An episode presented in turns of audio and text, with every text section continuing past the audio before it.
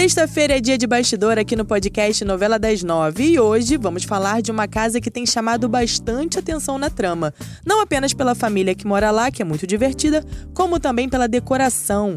Fica com a gente aqui no programa porque hoje a gente vai contar tudo sobre a Casa da Lourdes. Não dá para adiantar processos da vida. A vida vai trazendo e a gente vai lidando com eles. E o que move isso, na maioria das vezes, é o amor de mãe. Tudo é incerto, menos o amor de mãe. Olá, meninas, tudo bem? Tudo bem, Tatá? Tudo bem, Carol. Tudo bem, Larissa? Tudo bem, gente. Tá todo mundo animado aqui, né? claro, pois é, gente. sempre. Agora correr atrás, né, dessa dieta aí pós-natal, né? Isso que me desanima um pouco. Mas vamos lá que o nosso podcast está começando com tudo. E hoje o podcast está especial, viu? Porque a gente vai falar sobre a Casa da Lourdes. Essa casa aconchegante, familiar e super real, né? Que todo mundo tá se identificando.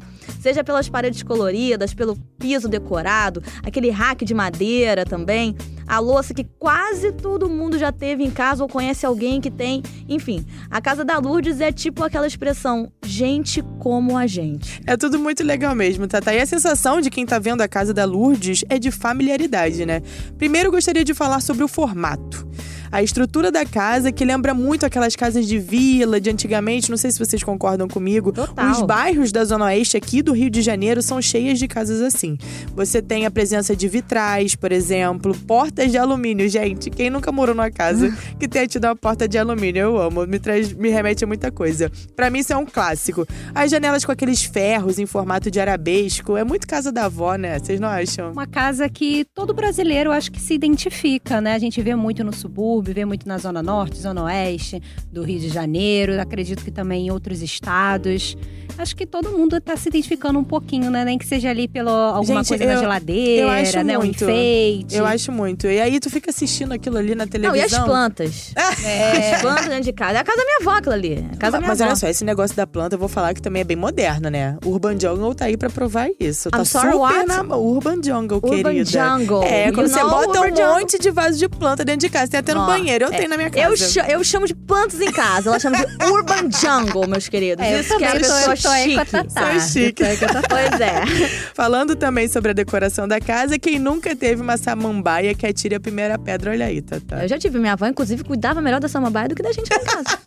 Entendeu? Era mais bem cuidado que outra coisa. Ai, meu Deus. Brincadeiras à parte, muita coisa ali a gente reconhece. É uma cortina colorida, um filtro decorado, uma toalha de mesa estampada. Claro que hoje em dia é uma grande tendência pelo discreto, né, gente? Pelo branco, esse negócio de menos é mais. Porém, o estilo de casa da Lourdes já foi moda. Vai dizer que você aí que tá escutando a gente não conhece ninguém que tenha uma geladeira cheia de imã. Gente, a minha geladeira tem um monte de imã. Imã and fotos. Fotos minha da casa família? minha avó de novo, gente. Eu tô achando que minha avó é Lourdes. Lá em casa Olha, a gente não pode viajar. Se a gente for ali pra esquina, ela fala, traz um imã de geladeira É pra mim.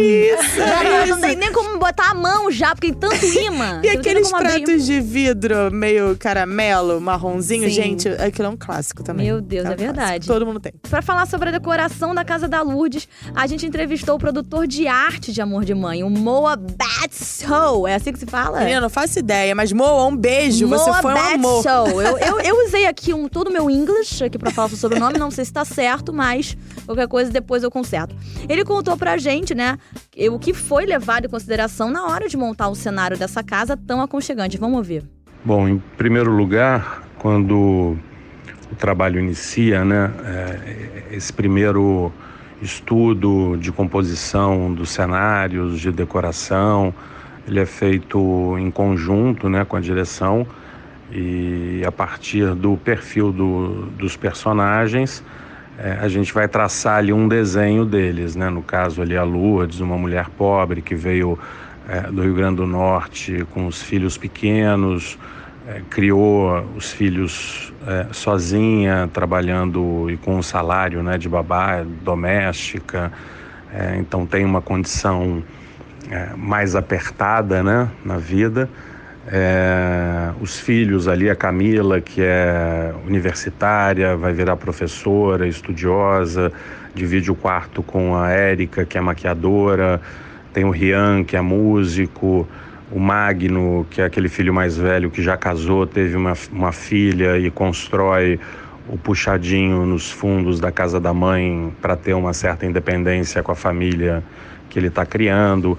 Então, a gente o início desse nosso trabalho de construção, de, de, de pensar essa construção é, visual dos personagens começa por aí, assim, pelo perfil deles, por ideias, por procurar entender onde essas pessoas vivem, o que elas têm, que condição é essa desses personagens, né? E a partir disso começar a pesquisar, desenvolver é, as pranchas desses mundinhos pessoais e que somados se transformam no, no cenário da Lourdes.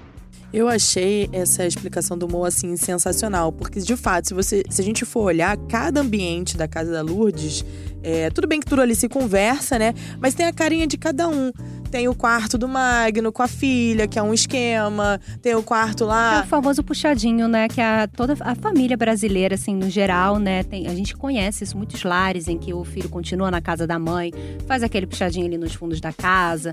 E, Não, e tudo e tem uma característica da né? pessoa, né? né? O menino lá que é músico, que é feito pelo Tiago Martins, que, que tem o quarto dele, tem várias referências de música. Então é bacana isso deles, que eles estudam os personagens Sim. também para poder levar a personalidade do personagem para dentro da decoração da cenografia da novela. Exatamente. Eu acho também muito legal o fato deles é, mostrarem que é uma casa bem real, né? É, tem obra, tem partes que tem uma obra que é de um jeito bem diferente, característico. A cozinha é de um jeito. Olha, Larissa. Tem a, aquela a escada é de outro, de outro jeito. Ou, então você vê que é uma, são obras que foram feitas ao longo dos anos, sabe? Sim, são é, é, é, é, um característico pra mim, da família eu acho brasileira. que é a casa mais real que eu já vi na televisão, sem brincadeira, gente. Sério, mas pelo menos assim, real parecida com a minha realidade, né?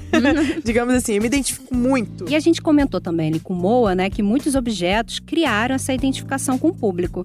E a gente agora vai ler aqui alguns comentários postados nas redes sociais, né? É um pouco da realidade, né, do público que está assistindo a novela.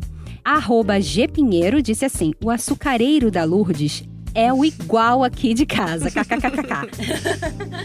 Arroba Tidelander falou assim: a cenografia dessa novela é espetacular. A casa da Lourdes e da Telma é muito casa de gente comum, do pobre, nos mínimos detalhes. É né? verdade. Hashtag amor de mãe. É, é, é, exatamente isso que a gente falou, né? Que é uma coisa que você não tem como você não se identificar, né? O brasileiro aqueles, olhar. Obje aqueles objetos, né? Que todo mundo já teve. Imã de geladeira. E a estrutura da casa também, né? Sim. Total. O arroba Ozolamini disse assim: queria ser convidado para um almoço na casa da Lourdes. É, ah, eu é também. Hashtag me chama, porque principalmente se tiver karaokê. Pois é, Adoro porque uma coisa é certa, ali naquela mesa também tem cara de ser uma cumilança. É fartura Sim, pra né? caramba, fartura, menina. Eu acho que ele é tava delícia. falando também de um episódio, né, em que a Lourdes fez, assou lá um peru, chamou todo mundo, chamou Meu a Thelma, chamou o Raul, foi todo mundo, né, cantou karaokê, então foi maravilhoso, né? E aqui também a gente, para finalizar, o arroba Gabriel Aito disse assim: Verdade, esses pratos baratos que aparecem na casa da Lourdes de Amor de Mãe são os melhores. Tenho na minha casa alguns que trouxe da casa dos meus pais e já estavam lá há alguns anos. E lá vai fumaça, né? Mas ainda estão inteirinhos aqui, né? Que é isso, gente, não quebra. Esses são inquebráveis. Olha aí, ó. O Moa também comentou aqui pra gente, né, de onde vieram esses objetos tão falados aí nos comentários. Bom, aí as fontes são várias, né? Quando a gente começa é, feito e passado esse primeiro, essa primeira etapa, a gente vai a campo para diversos lugares. A gente, no início da novela, foi muito a, a São Cristóvão e algumas outras comunidades aqui próximas dos estúdios Globo, no Rio de Janeiro entrou na casa das pessoas, é, viu, fotografou, enfim, tirou ali uma série de referências desse universo comum dessas casas mais populares, assim. Então você tem detalhes, por exemplo, o sofá é uma coisa muito cara. As pessoas, ainda mais com um monte de gente dentro de casa, o sofá tende a se desgastar. Então você não vai trocar anualmente.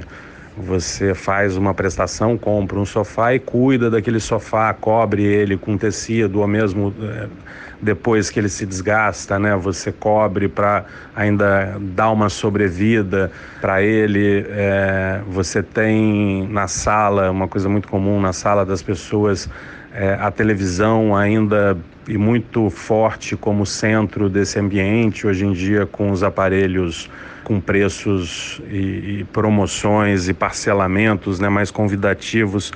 É, você entra em casas humildes e você tem uma televisão LED enorme na sala, é o centro daquele ambiente. Você tem uma, uma configuração, caixa de som para o churrasco do final de semana, para levar para a laje, botar um som.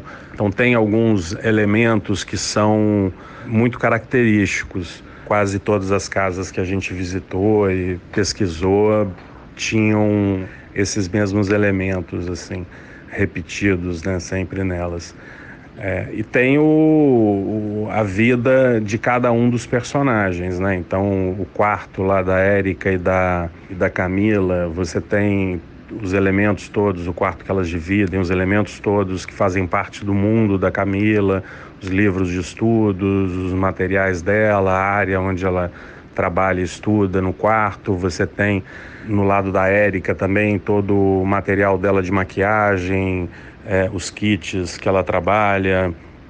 É, o Rian tem a parte. O Rian já mora no, no segundo andar, né? Que é aquela coisa, os filhos vão crescendo, é, você precisa abrir um, um espaço e, e, ter um quarto para o menino, aí sobe a laje e, e, e, Lourdes, após subir a laje, fez o quarto do Rian no segundo andar, que provavelmente era o quarto do Rian e do Magno que o Magno, quando casou e a Leila ficou grávida e foram ter a Brenda, construíram um puxadinho e foram para os fundos na casa construída para essa família. E aí o Rian ficou sozinho no quarto dele, que é um quarto maior e tal, com os elementos dele ali de músico, violão, som e tal. É, e o quarto da mãe que tem a Lourdes os elementos, os poucos né, elementos que ela trouxe lá de Malaquitas, foto dos filhos, foto do Domênico, tem o altar, tem a santa que ela pega quando está saindo de Malaquitas, coloca na bolsa e está ali, jamais envelhecida, porque se passaram vinte e poucos anos. Mas você tem esse altar ali que é muito uma presença muito forte, né, para ela. E o quarto dela também com aquela máquina de costura antiga que ela usa também para para arrumar a roupa dos filhos, para consertar algumas coisas, eventualmente fazer trabalhos para fora também, ganhar um extra, né? Tem uma, os temperinhos e toda a parte da, da, da, área de serviço lá, né? Você tem um acúmulo de, de sapatos dos filhos, você tem as roupas que são lavadas, os temperos e plantas que são plantados, é, bananeira no quintal, cozinha também com uma vida é, de uma casa que está sempre em movimento, né? Então é uma cozinha que, que é muito orgânica ali nisso as coisas mudam de lugar, sempre tem alguma coisa de comida na mesa, uma louça meio suja que daqui um pouco alguém vai lavar, é, uma panela no fogão, assim, é, é, é, uma cozinha de uma casa que não para, né? Que sempre tem alguma coisa funcionando ali. Bom, é isso mesmo que o Moa falou, né? Dessas, dessas características bem fortes ali que a gente vê na casa da Lourdes. Outro detalhe que chamou também bastante a nossa atenção é o mix de estampas, né? é tudo muito cheio de desenho, de imagem, tudo muito colorido. E assim fica harmônico, gostoso. Parece até que é a nossa casa, né? O Moa também falou sobre isso. Vamos ouvir. Já essa mistura de, de materiais né, na, na construção da casa tiveram dois, é, dois sentidos ali. Um, é, a casa internamente, a gente quebrou uma série de paredes para porque é uma casa pequena, né? A gente procurou também respeitar normalmente os cenários, eles têm as medidas um pouco ampliadas, né? Você sempre tem uma sala um pouco maior do que seria de verdade, né?